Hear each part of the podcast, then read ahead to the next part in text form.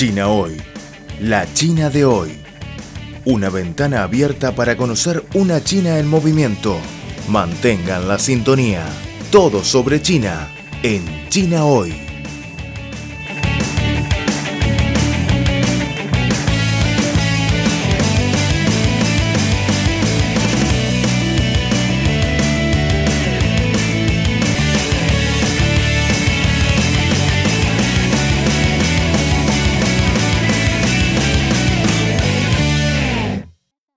Queridos oyentes, están escuchando el programa de Radio Internacional de China. En lugar de dormir tranquilo durante las primeras horas de la mañana, Bi Decheng se une a los miles de aldeanos en su pueblo natal que con linternas en la mano van a cosechar maíz dulce. Cosechamos el maíz dulce a las 2 o 3 de la mañana para que pueda ser entregado fresco a nuestros clientes al mediodía, señaló el Bi quien agregó que espera buena cosecha ya que el maíz dulce está listo para ser cosechado en noviembre.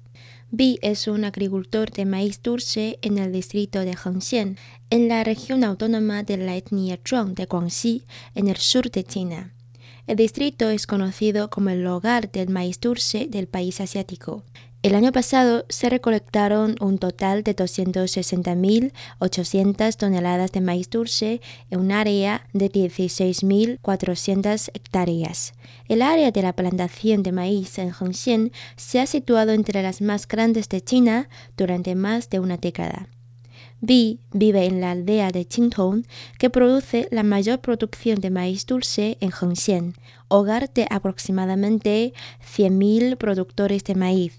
Bi tiene 133 hectáreas de plantaciones de maíz dulce en la localidad, lo que lo convierte en uno de los mayores cultivadores del lugar. Pi graduó de la universidad en 2009 y regresó a su ciudad natal para cultivar granos de maíz a gran escala. Vende principalmente maíz fresco, además de una serie de productos derivados que incluyen jugo de maíz, vino de maíz y aceite de maíz. En el pasado, el maíz dulce se vendía por kilo, pero ahora, a medida que prestamos más atención a la calidad del maíz, los vendemos mazorca por mazorca. Se enorgulleció Bi. Una sola mazorca maíz de alta calidad puede llegar hasta 10 yuanes, 1,5 dólares cada una, y ha tenido una gran demanda. Puso como ejemplo. Incluso la seda de maíz puede venderse por 100 yuanes por kilo, destacó. Detrás de este dulce éxito está creciendo el comercio electrónico. A partir de 2016, los cereales locales se recolectaron a través de cooperativas rurales y se vendieron en sitios web de comercio electrónico, recordó Xie Ziqiao de la Oficina de Administración de Comercio Electrónico de Distrito. Los productos de maíz con códigos de trazabilidad son particularmente populares, subrayó Xie. Con 569 millones de compradores en línea, las ventas minoristas en línea en China alcanzaron los 4,08 billones de yuanes durante el primer semestre de 2018. La mera escala de la población de que compra en línea ofrece valiosas oportunidades para los productores de maíz en el distrito. Según el funcionario agrícola local, Long cada día se transportan hasta 2.000 toneladas de granos de maíz de Hengxian a todo el país, tanto para compras en línea como presenciales. Los granos se venden en las provincias del noreste de China, en Xinjiang, en el noroeste de China y en metrópolis como Beijing, Shanghai y Guangzhou, así como en Hong Kong y Macao, detalló. El maíz dulce popular de alta calidad se hizo con enfoques científicos, explicó Peter Chen. En Hengxian, la mayoría de los agricultores toman los tallos de maíz para alimentar a las vacas después de la cosecha. Los desechos de las vacas se utilizan para ayudar a que crezcan los hongos, y el sustrato de hongos se aplica al cultivo de maíz dulce. Es una economía circular, indicó Pi. En los últimos dos años, las vidas de los locales han prosperado gracias a las cosechas de maíz. El aldeano Liu Weiwen señaló que los precios estables del maíz dulce le han permitido comprar un camión y un coche, e incluso construir dos viviendas.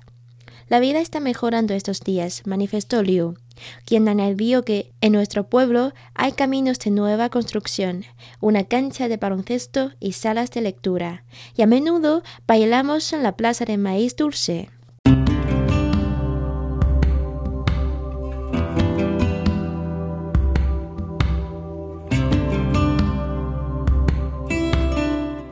Hoy día sufrimos los efectos de las altas temperaturas como consecuencia del calentamiento global, pero también somos más conscientes de la conveniencia de una vida de bajo carbono. A pesar del deshielo de los glaciares y la subida del nivel del mar, la batalla contra el calentamiento global continúa.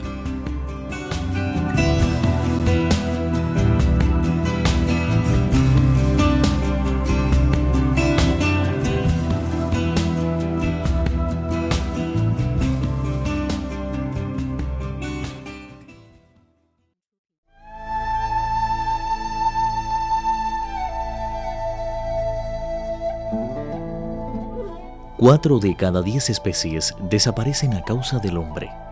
La llegada de la sociedad industrial aceleró el ritmo de extinción de las especies.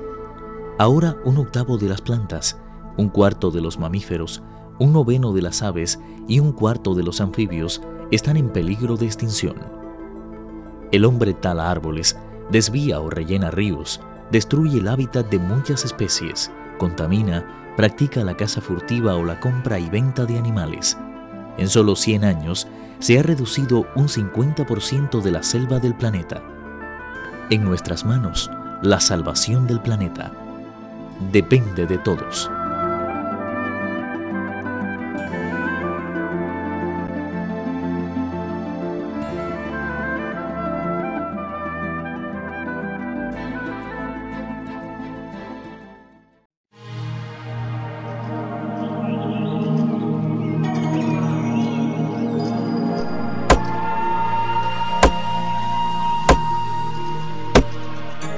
Al cortar un árbol, cortamos una parte de nuestra vida. Cuida el ambiente.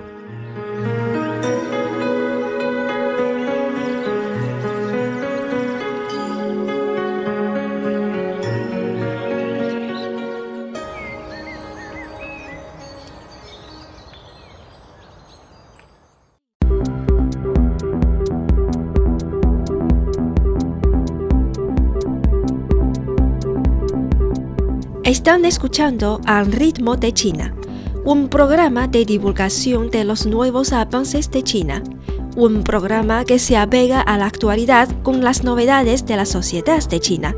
También es un tiempo de radio dedicado a los análisis de las noticias, toda la actualidad bajo la óptica china.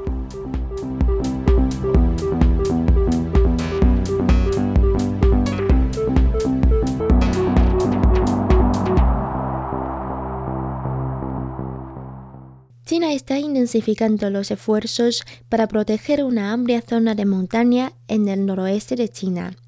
El lunes se presentó en Lanzhou, capital de la provincia de Gansu, la oficina de administración del Parque Nacional de las Montañas Chirien, que abarca una superficie de más de 50.000 kilómetros cuadrados.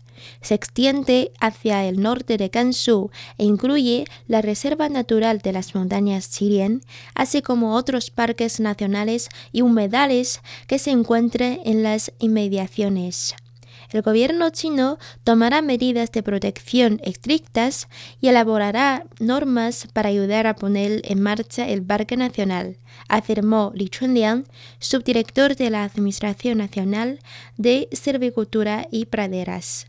Las montañas Chirien se encuentran en la frontera entre las provincias de Gansu y Qinghai.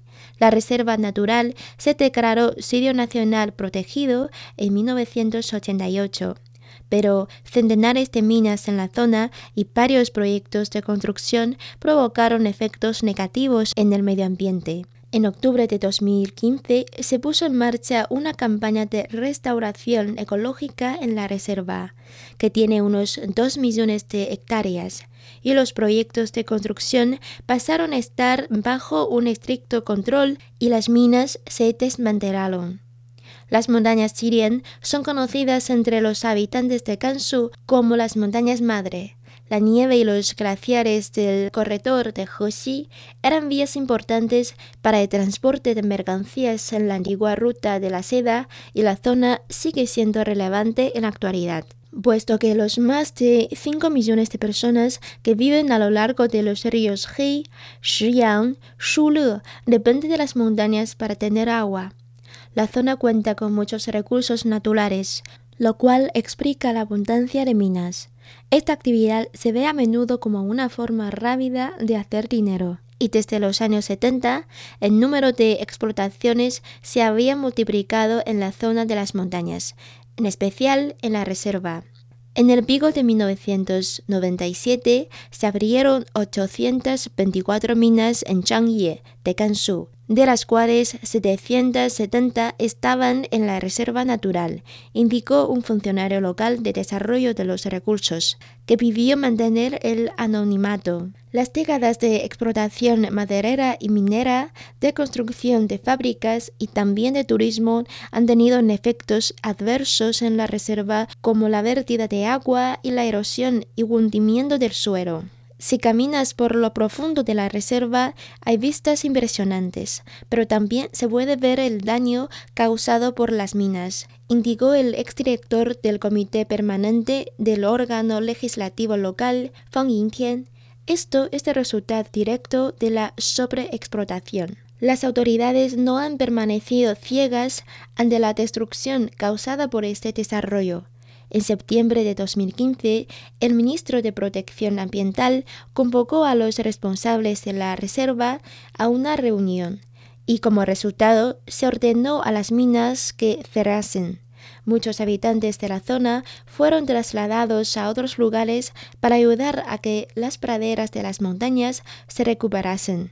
En 2017 se aprobó un plan gubernamental para poner en marcha en pruebas la creación de un parque nacional en las montañas. Hemos trabajado para recuperar el medio ambiente y el ecosistema y hemos cerrado proyectos ilegales y logrado resultados significativos, afirmó Wang Guang, un funcionario del Departamento Provincial de Silvicultura.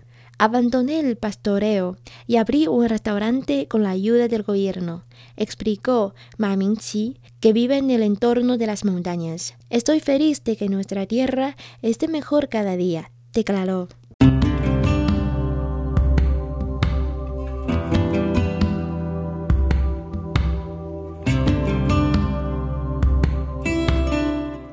Hoy día sufrimos los efectos de las altas temperaturas como consecuencia del calentamiento global, pero también somos más conscientes de la conveniencia de una vida de bajo carbono.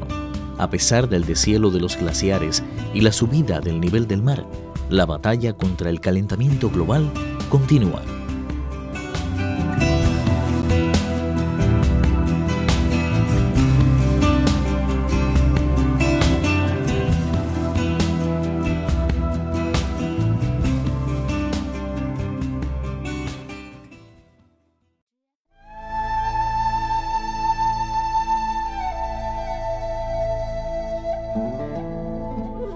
Cuatro de cada diez especies desaparecen a causa del hombre.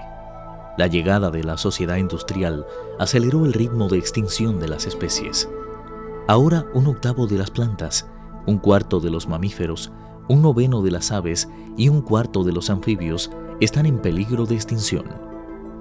El hombre tala árboles, desvía o rellena ríos, destruye el hábitat de muchas especies, contamina, practica la caza furtiva o la compra y venta de animales. En solo 100 años se ha reducido un 50% de la selva del planeta. En nuestras manos, la salvación del planeta depende de todos.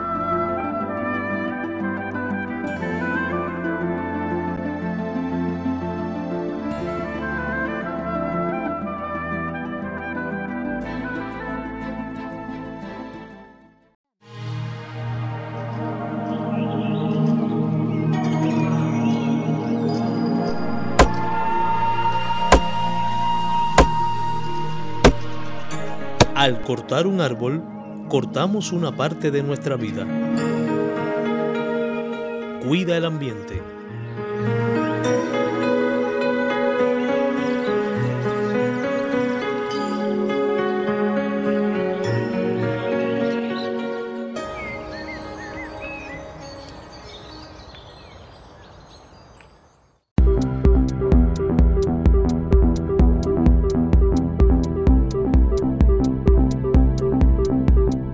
Están escuchando Al ritmo de China, un programa de divulgación de los nuevos avances de China, un programa que se apega a la actualidad con las novedades de la sociedad de China. También es un tiempo de radio dedicado a los análisis de las noticias, toda la actualidad bajo la óptica china.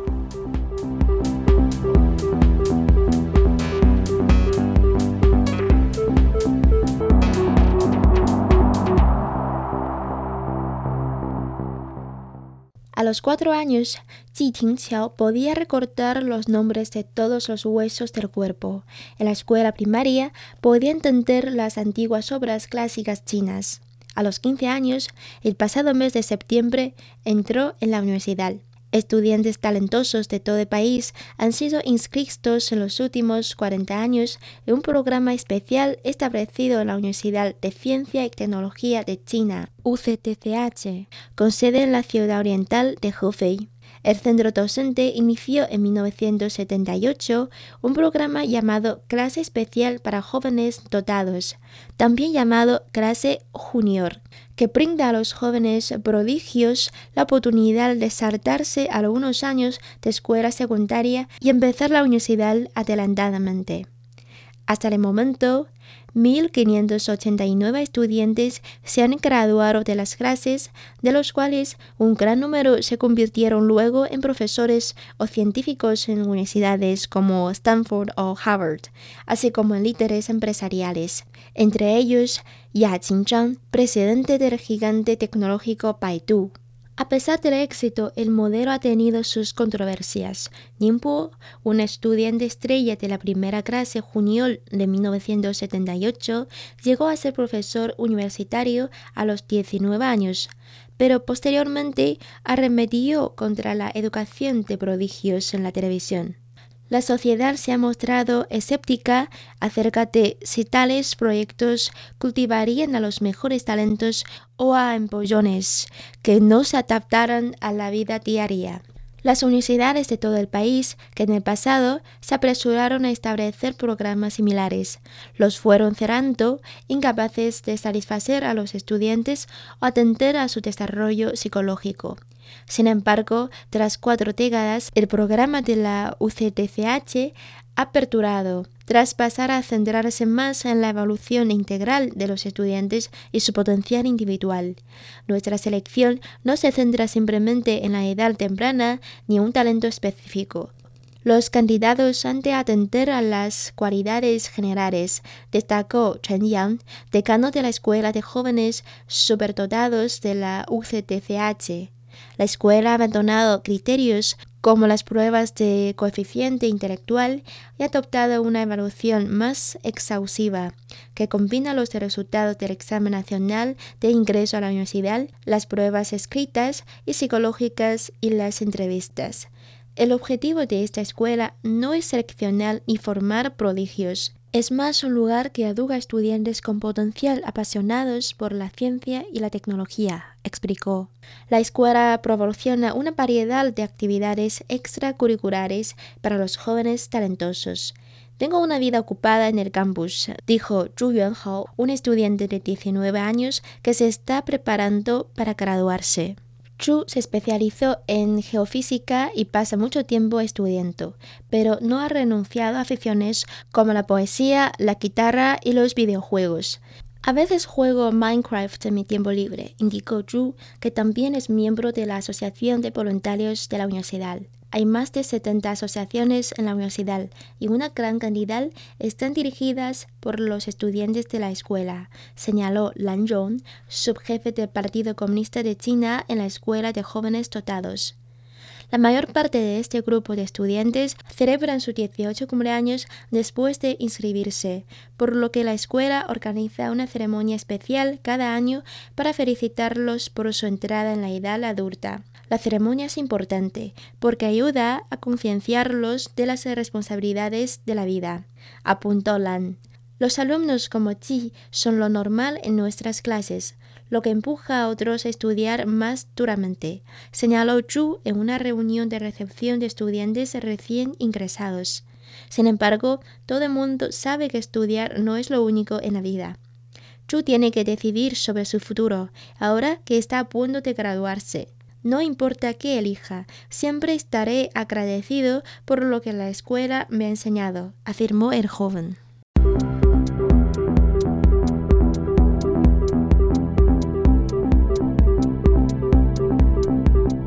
Están escuchando Al ritmo de China, un programa de divulgación de los nuevos avances de China, un programa que se apega a la actualidad con las novedades de la sociedad de China. También es un tiempo de radio dedicado a los análisis de las noticias, toda la actualidad bajo la óptica china.